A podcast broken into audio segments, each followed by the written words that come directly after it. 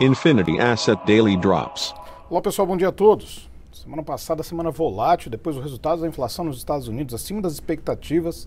Já era uma semana volátil de tentativa de correção de certos ativos, mas acabou pesando a perspectiva de que a política monetária nos Estados Unidos possa ser abreviada e isso assusta bem boa parte dos investidores.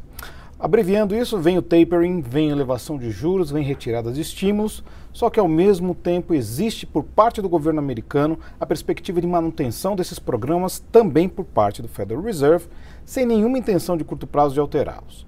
Ainda que Ellen tenha dito em algum momento que os Estados Unidos pode ser que juros mais altos sejam mais positivos, isso é uma história um pouco estranha ainda de ser avaliada, mas de qualquer maneira estão tentando adoçar a pílula, mas essa pílula pode ser que seja, tenha que ser engolida lá para o final de 2022.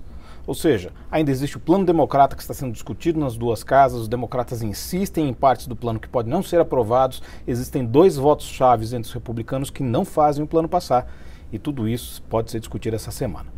Essa semana também temos as decisões de juros do Copom e do FOMC, expectativa de manutenção do FOMC e de alta de juros 75 basis points do Copom e a retirada do tal do parcial dado as inflações que nós tivemos no Brasil também mais fortes que as expectativas, atingindo especialmente os índices ao varejo.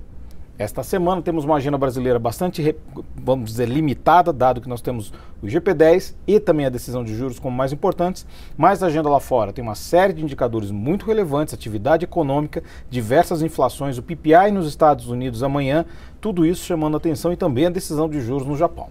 Nesse momento, os futuros de Nova York positivos, também como as bolsas europeias. O dólar sobe contra a maioria das divisas de mercados emergentes, mas cai contra economias centrais. Entre as commodities metálicas, quedas generalizadas, em especial a prata e minério de ferro, e o petróleo sobe na perspectiva de melhora da atividade econômica. É isso aí, pessoal. Tenham todos uma ótima semana e bons negócios. Infinity Asset Daily Drops.